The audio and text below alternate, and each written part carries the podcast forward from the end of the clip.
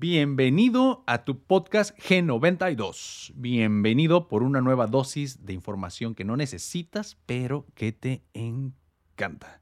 Mi nombre es Vladimir Chávez y hoy te tengo un episodio muy bueno. Vamos a hablar de esas criaturas tan fascinantes, enigmáticas y terroríficas que a todos nos encantan.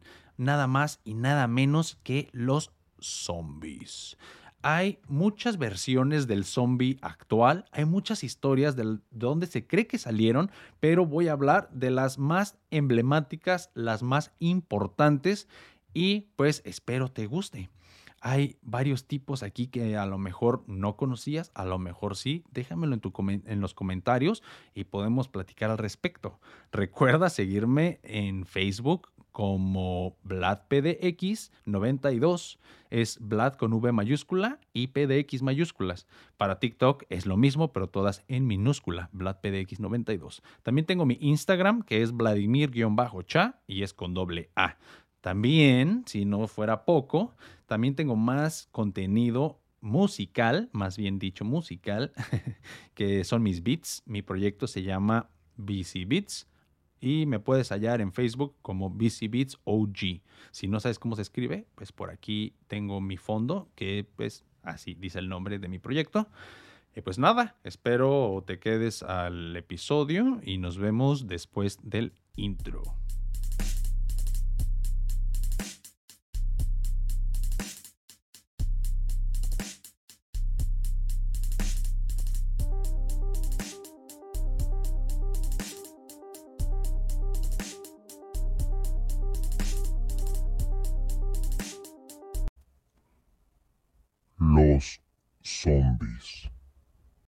Para el episodio de hoy voy a estar hablando de uno de los seres sobrenaturales favoritos de toda la gente, especialmente desde la última década. Voy a hablar nada más y nada menos pues que de los zombies y pues es que estos son seres mm, no muertos o los vivos no muertos que, o los muertos vivientes, o sea, hay muchas maneras que, que les han nombrado en diferentes historias, relatos, películas, series, videojuegos, mitos y leyendas y demás cosas. Vamos a ver por qué es que a la gente nos gusta tanto, de dónde vienen, alguna historia, algunos datos curiosos. Pues obviamente hay muchísimo que hablar de los zombies y pues no terminaríamos, no es como que sea uno, uno o dos datos. Entonces pues vamos a ver, vamos a ver la serie de características que o reglas que tienen los zombies que conocemos en, pues ahora, ¿no? No siempre han sido iguales. Los zombies en diferentes contextos son un poco distintos. Nosotros, el zombie con el que pensamos es el de Hollywood, el que maneja pues diferentes historias como el la colección de videojuegos, películas y series de Resident Evil o también como la, pues el cómic y la serie de Walking Dead. Entonces, pues generalmente cuando hay zombies involucrados se suele manejar un apocalipsis causado por dicho monstruo o criatura sobrenatural, pero no todas las historias tienen que ser a fuerzas este, eh, apocalipsis, apocalípticas. Hay otro tipo de historias, sobre todo las originales, que vienen de nada más y nada menos que del gran país de Haití. Pero no nos adelantemos. Vamos a ver, los zombies generalmente son caníbales. Tienen eh, impulsos de comer carne humana y generalmente no tienen este, inteligencia o conciencia. En algunas historias se maneja pues algunos zombies que usan metralletas y manejan motos o carros y la verdad pues a mí pues no me gusta esa idea. Sobre todo en, estoy hablando más particularmente de algunas de las películas de, de, Resident Evil, de las últimas, donde hay unos zombies nazis que manejan motocicletas y disparan este, metralletas, pues se me hace muy estúpido, pero bueno, sigamos. Entonces, estos son generalmente, al menos los que a mí me gusta, son lentos y torpes de movimiento, pero esto no los hace menos peligrosos, ya que no tienen esa, ¿cómo se le puede decir? A instinto de autopreservación. Esa cosa que te detiene para que no te tires de una azotea, esa vocecita que te impide este cruzarte la calle cuando hay carros, este, pues cruzando, esa voz de autopreservación, ellos no la tendrían, entonces pues son muy peligrosos porque pues literalmente van a hacer de todo solamente por comerte. entonces, hay otra cosa, que los zombies no están este, absentos de la degradación biológica normal de cualquier cuerpo. Entonces, este, pues eh, sí se pudren, esas en pocas palabras. Aquí un paréntesis, tengo mis perros aquí conmigo, entonces si escuchan por ahí que ladra uno de mis perros, este, una disculpa, pero no puedo hacer nada más con ellos. Pero bueno, sigamos. Eh, los humanos generalmente que son atacados por un zombie, pero no son devorados, que por ejemplo fueron mordidos por un zombie, generalmente se maneja que estos también se convierten en zombies. Hay varias líneas argumentativas. Hay unas que nada más después de haber sido, bueno, también rasgado o mordido por un zombie, el punto es que eh, sus líquidos corporales se hayan mezclado básicamente porque recordemos que esto empieza desde que eh, fue un virus primero. Entonces, si, si seguimos esta línea, eh, la persona queda infectada después de estar en contacto con el zombie de esa manera y una de dos o se muere y se convierte después en zombie, o bueno, se muere luego, luego, es a lo que me refiero. Hay algunas historias donde luego, luego les da fiebre, se ponen mal y pues ya, se mueren y se convierten en zombies. Pero hay otras que no, que tienen este, el virus dentro y hasta que se mueren por cualquier manera, pues ya es que se convierten en zombies. en cualquier caso, pues el, hecho de que estás siendo eh, atacado y contaminado con el virus zombie, esto pues te asegura la muerte y después ser uno más del montón. Y bueno, eh, generalmente es por esta razón que en todas las historias de zombies se produce un apocalipsis, porque al no estar preparados para una contingencia de este tipo, pues el virus se propaga muy rápidamente, lo que produce la caída de la civilización. Bueno, este zombie o esta imagen que tenemos del zombie, se la tenemos que agradecer a nada más y nada menos que al buen George A. Romero, que se considera pues el, el, sujeto que produjo la primer película hollywoodense de zombies, ya como los conocemos, y este fue pues La Noche de los Muertos Vivientes. Se dice, o bueno, no se dice, tenemos películas más antiguas, como en el 1932 me parece, hubo una película que se llamó White Zombie o Zombie Blanco y esta es una película que relata más la leyenda o la historia del zombie tradicional haitiano y esta pues es una película que no es muy famosa, a menos de que estés muy metido en, el cine, este, pues en general, ¿no? En cine independiente o en cine más vintage, en blanco y negro o lo que sea, pues a lo mejor sí la conoces, pero si eres más como yo, que te gusta ver más, este, pues los blockbusters y ver películas en plataformas, probablemente la película más antigua que vas a poder ver más fácilmente, pues es La Noche de los Muertos Vivientes. Bueno, según el portal IMBD, que es una base de datos online con pues, datos de todas las películas, es la más grande que existe en el Internet, dice que hay más o alrededor de 3.600 títulos de películas y series que tratan de zombies. Y estas pueden ser pues de terror, de comedia, de, drama, de misterio, pero incluyen zombies. Entonces, pues 3.600 es una de las películas, al menos con monstruos, más famosas que tenemos ahorita. Y para hablar de los zombies tenemos que darnos un vistazo a los inicios para pues ver al menos solamente por curiosidad realmente, ¿verdad? para un poco este, de cultura general y para tener tema de conversación la próxima vez que vayas a comer con la chica o el chico que te gusta, pues ya le puedes sacar acá un dato curioso. bueno, entonces ya les dije que la raíz del fenómeno zombie se ubica en Haití. Este pues es un país donde tienen una religión que se llama vudú y pues es básicamente magia, ¿no? Em, si quieren saber un poquito más del vudú, vayan y busquen en Google porque es un tema muy, muy extenso. Hay muchas cosas acerca del vudú, pero es básicamente la religión que practican en Haití.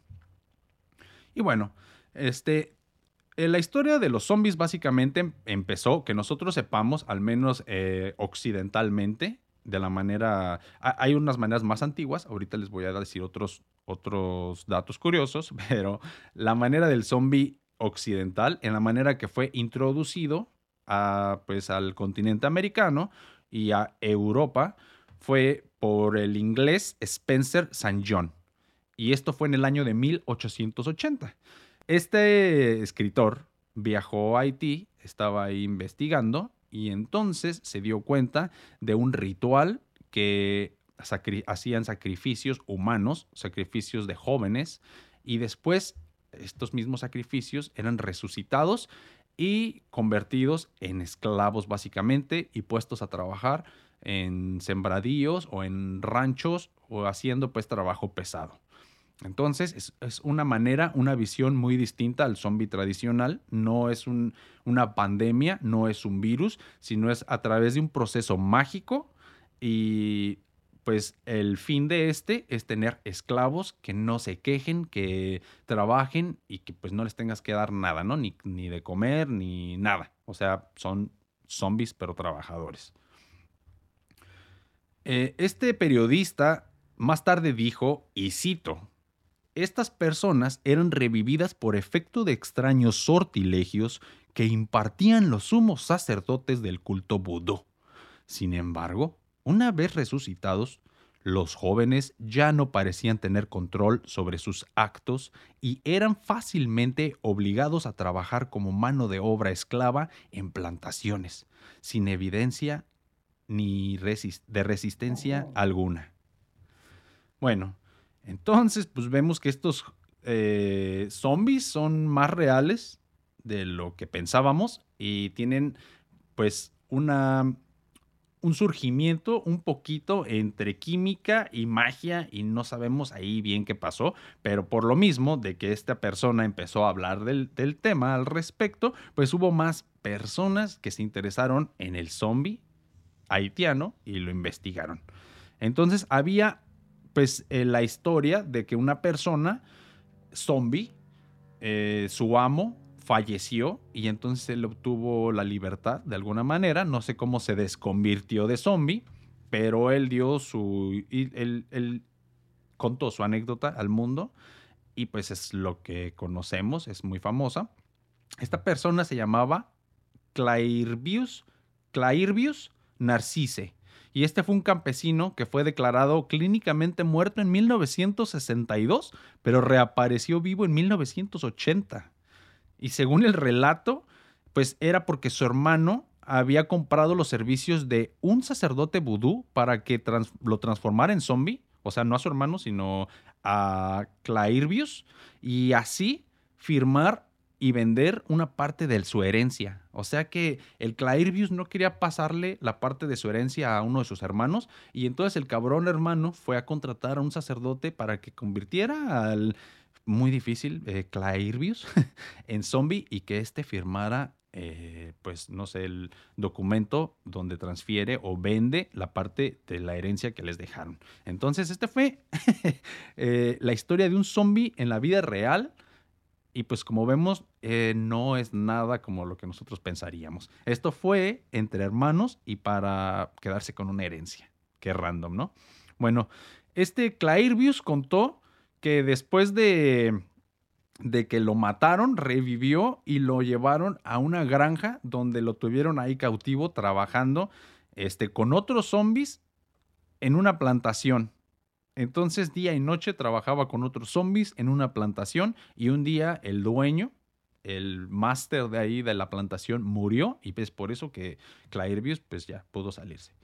Entonces, bueno, la persona que fue y, escuchó a, esta persona y, escribió su historia se llamaba Wade Davis. Y entonces este güey eh, se puso a investigar, viajó a Haití y anduvo ahí conociendo a, a Clairvius y fue a conocer a sacerdotes y todo el show. Y de alguna manera encontró una muestra del veneno que se usaba para pues, el, el vudú, o perdón, para el proceso de zombie vudú.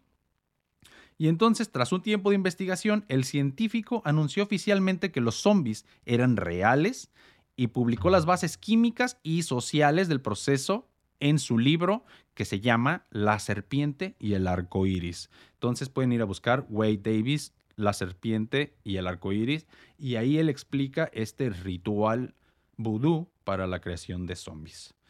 En este eh, explica su análisis y demuestra que el principal responsable de la existencia de los zombies era el pez globo.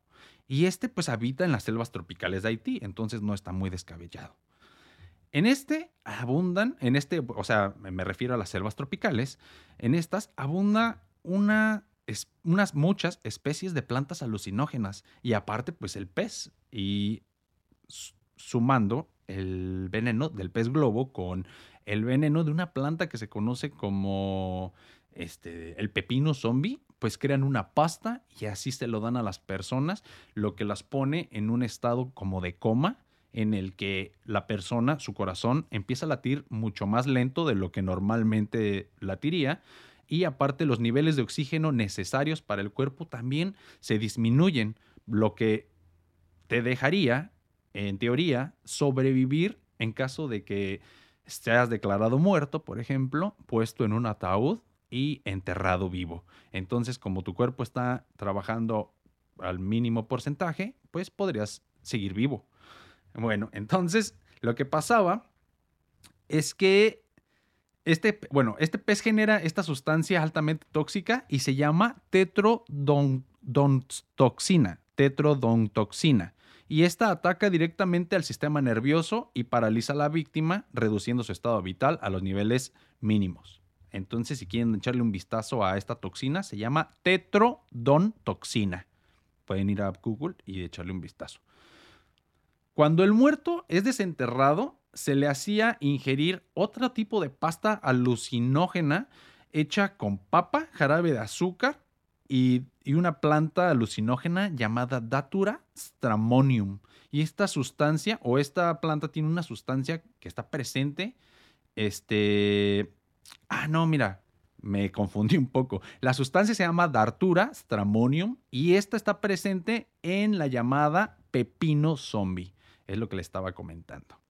Entonces, este, primero te dan una cosa que te mata y después cuando despiertas todo sacado de onda porque estás enterrado vivo y te están, no sé, este, haciendo un conjuro ahí medio demoníaco, te dan este, este pasta también, segundo paso, te dan esta pasta alucinógena y que te borra la mente y aparte, pues te hace propenso a que nada más obedezcas, ¿no? En cierta forma y te vuelve un zombie en vida. Básicamente, esto es este, lo que se hace. Y entonces, una vez que el, sumo sacerdote te revive, te da esta pasta, te bautiza y ya eres un esclavo zombie. Lo que no, no, estoy seguro es si esta pasta se debe de dar de comer de vez en cuando, o, o, al menos, no sé, cada periódicamente o lo que sea al esclavo para que éste siga pues como en un trance de que es un muerto viviente. Porque si no, pues se me hace raro, ¿no? Porque no de repente un día cuando se les baja el viaje, pues nada más se revelan. Esto es lo que no me queda claro. Pero pues el, proceso era de esa forma. Y esos son los zombies haitianos, que no tienen pues mucho que ver con el zombie que se conoce ahora, pero esa es el, uno de los, de los inicios del zombie.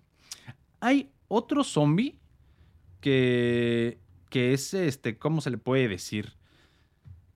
Es más un demonio que muerto viviente y se le llama un ghoul. Entonces, los ghouls es como un zombie, pero no lo mismo. Tienen algunas cosas muy parecidas, pero no tienen el mismo origen y yo creo que eso es lo que les da diferentes nombres. Este ghoul es un demonio necrófago, o sea que se alimenta de carne humana y pues es parte del folclore árabe. Este demonio habita en lugares inhóspitos o deshabitados y frecuenta los cementerios. Están clasificados como monstruos no muertos. Los gules profanan las tumbas y se alimentan de los cadáveres, pero también secuestran niños para devorarlos. La mención literaria más antigua que menciona a los ghouls es Las Mil y Una Noches. Existe también en esta, que acaba aclarar que existe una variante femenina del ghoul que se llama Algola o gulea. Entonces, pues son incluyentes los árabes, al menos en sus historias de terror, y hay un monstruo ghoul femenino que se llama Algola. Bueno, entonces, este, esta es una manera un poco distinta del mismo monstruo, básicamente, nada más que esto es como un, un demonio más que monstruo y con cierta inteligencia porque pues se roba este, cadáveres, o sea, va a cementerios, los saca y se los come. Un zombie del que conocemos tradicionalmente, pues no podría sacar un cuerpo, sino que este, nada más anda caminando, ¿no? Y aparte, no se alimenta de muertos, se alimenta de vivos. Entonces, es una de las diferencias con el ghoul. Hay otra manera, otra versión de los zombies y se llaman los preta. Los preta, este, son pertenecientes a la cultura budista, hindú y jainista, o sea, son del, de Oriente, es este otro tipo de zombie. Vemos que el primero que les hablé, los ghoul, son árabes del Medio Oriente, pero estos preta son más como de la India, de inclusive China, de, de ciertos lados así de entre India y China y pues por ahí. Em, y bueno, de hecho, los jainistas me parece que, son de otros países, que incluyen así como Afganistán, Irán y así, pero también ahí son musulmanes. Entonces, tienen este, muchas culturas diferentes en esa área del mundo, pero entre varias de esas, para no hacerlos bola, creen en los preta. Y entonces les digo que los preta eh, significa en sánscrito literalmente alguien que se ha ido y originalmente se refería a los espíritus de los muertos, pero más tarde, en la época puránica y budista, el término quedó confinado a un tipo de espíritu malvado e infeliz. Se cree que un preta fue una persona envidiosa o avara durante su vida previa como humano y pues por karma eh, ya se, reencarna como un preta. O sea, eh, su karma por haber sido una persona muy avariciosa, este, es ser reencarnado como un preta.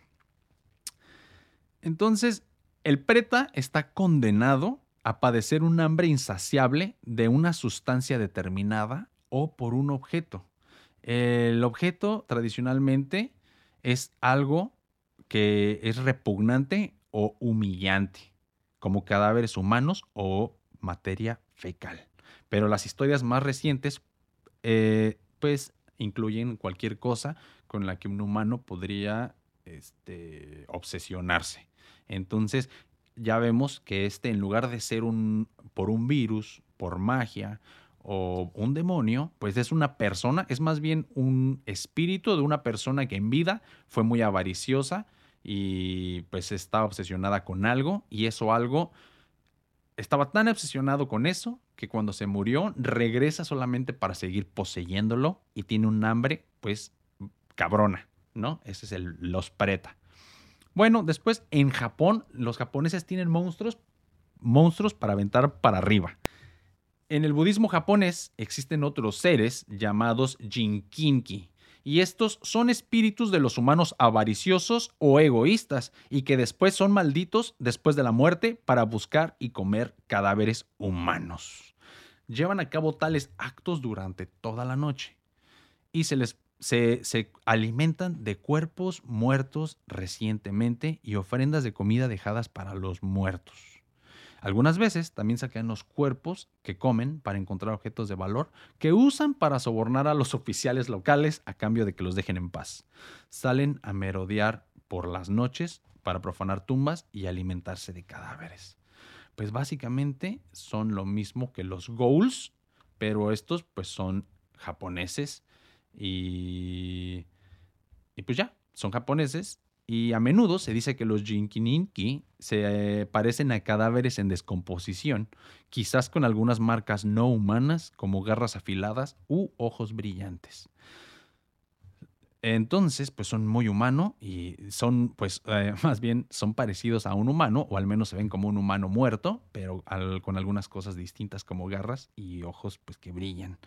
Y este, también tienen unas habilidades mágicas que los permiten disfrazarse mágicamente como un humano normal y hasta llevar una vida mm, pues aparentemente común y corriente. Entonces, podría ser que tu Rumi es un Kinky y en las noches se transforma, le salen garras y le salen partes así como de monstruo y se sale a saquear tumbas para alimentarse de cuerpos humanos recientemente muertos. Es, es, nada más otra variante de los goals, pero esta vez tienen esta característica de magia en los que los permite pues, ser como camaleones y, y este, pues, camuflajearse, ¿no? Pero básicamente es el mismo ser.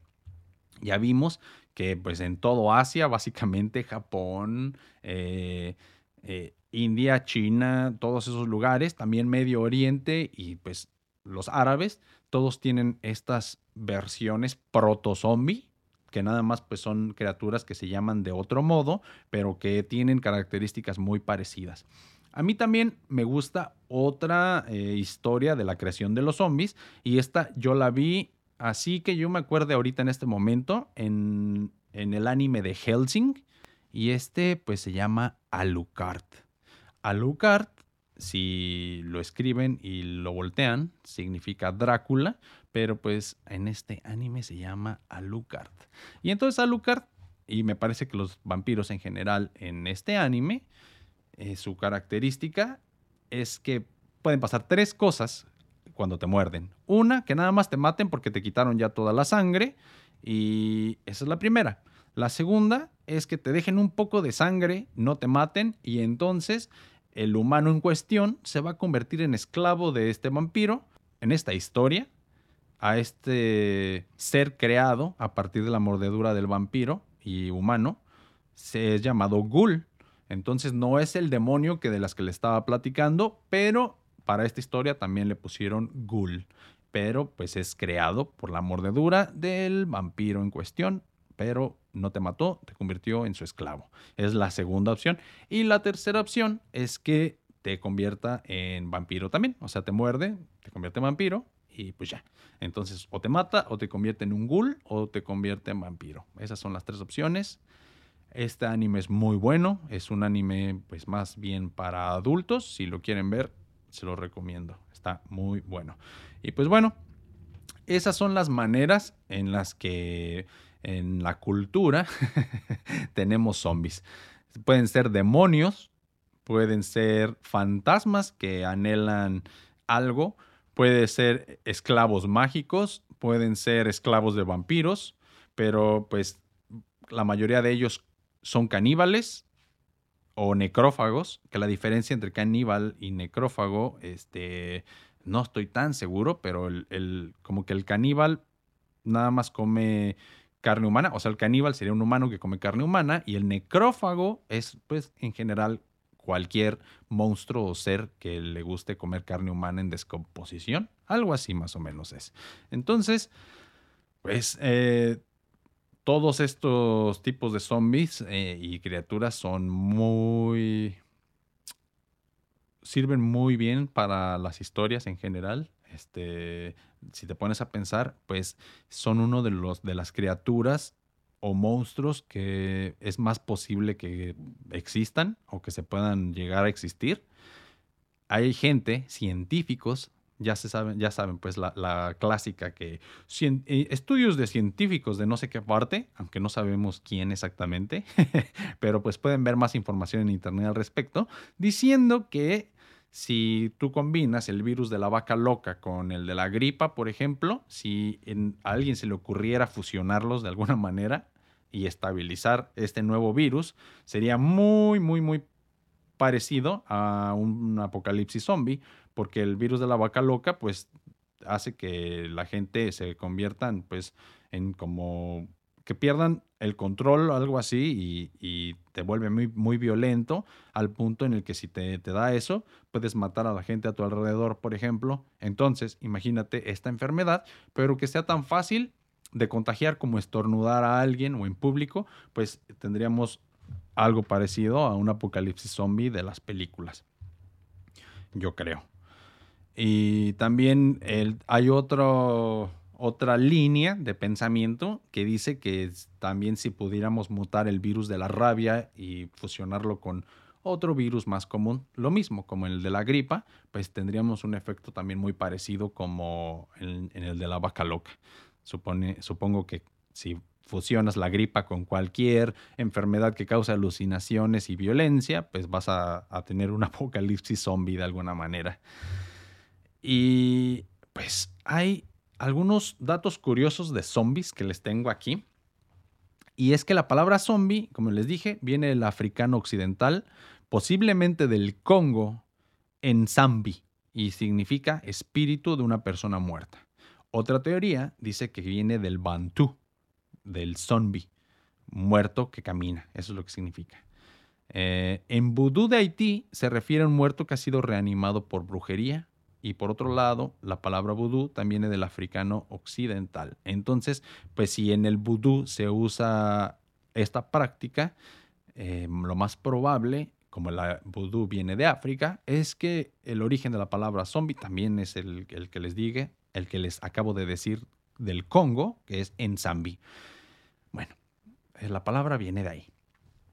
También se dice que la cultura haitiana es el registro más acertado del origen del zombie actual, pues son una figura histórica dentro de las culturas del vudú haitiano. Entre sus características está el ser un muerto resucitado por medios mágicos por un maestro del vudú con el propósito de convertirlo en su esclavo. Ya les dije esa, ¿verdad? Bueno, otro. Se han registrado intentos para reanimar a distintos personajes históricos. Por ejemplo, tras el fallecimiento de George Washington, su cadáver se congeló algunos días hasta que pudiera ser trasladado al panteón de su familia. Y fue entonces que el doctor William Thornton le sugirió a los familiares levantar a Washington bombeando aire a sus pulmones y hacer una transfusión de sangre de cordero. Pero, pues la familia de Washington, gracias a Dios, gracias al sentido común, se negó al procedimiento y nunca sucedió. Pero la opción ahí estaba puesta sobre la mesa. Imagínense George Washington Zombie, eso es merecedor de un videojuego. Inspirada en el mito zombie haitiano, se realizó la película White Zombie en 1932 y este es el primer ejemplo conocido de zombie en el cine. Sin embargo, no es muy conocida e incluso aparecía la actora Bella Lugosi. El actor, perdón, Bella Lugosi como un maestro de vudú.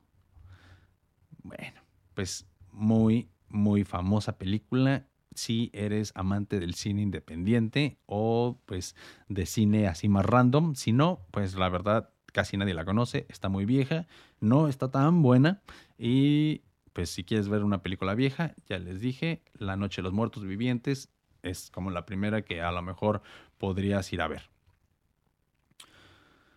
Bueno, en caso de un apocalipsis zombie, se ha comprobado que Australia sería el lugar más seguro. Life Science, que es una compañía que podrías buscar en internet, realizó una investigación global acerca de las zonas seguras en caso de un apocalipsis zombie. Y tomando como consideración detalles como la localización geográfica, geopolítica, topografía, acceso a armas, la población y preparación militar, Australia quedó como un número uno. Muy bien, entonces cualquier cosa en un apocalipsis zombie, deberías de tomar tu primer avión o barco antes de que todo valga madre e irte a Australia, según esto. Y bueno, esos son algunos datos curiosos que pues ni estaban tan curiosos, pero todos quería dejar algunos. y aunque realmente todo el episodio pues tiene datos curiosos y pues nada, es ya les dije, los zombies es uno de los monstruos favoritos de la gente, están presentes en muchas historias, no todos los zombies son de terror, por ejemplo, véase la serie de iZombie y véase también la serie de este o la película, perdón, de Mi novio es un zombie o Mi novio el zombie, algo así se llama. Se me acaba de olvidar el título exacto, pero pues más bien es una comedia romántica de adolescentes y, pues nada, o sea, no, no, tiene nada que ver con terror. Entonces, este, pues chéquenle, hay varias historias de zombies muy buenas, muchas este, muy diferentes y originales. Entonces, pues ahí, ahí les dejo el episodio acerca de los zombies. Espero les haya gustado el episodio. Recuerden que mi nombre es Vladimir Chávez y síganme en mis redes sociales como,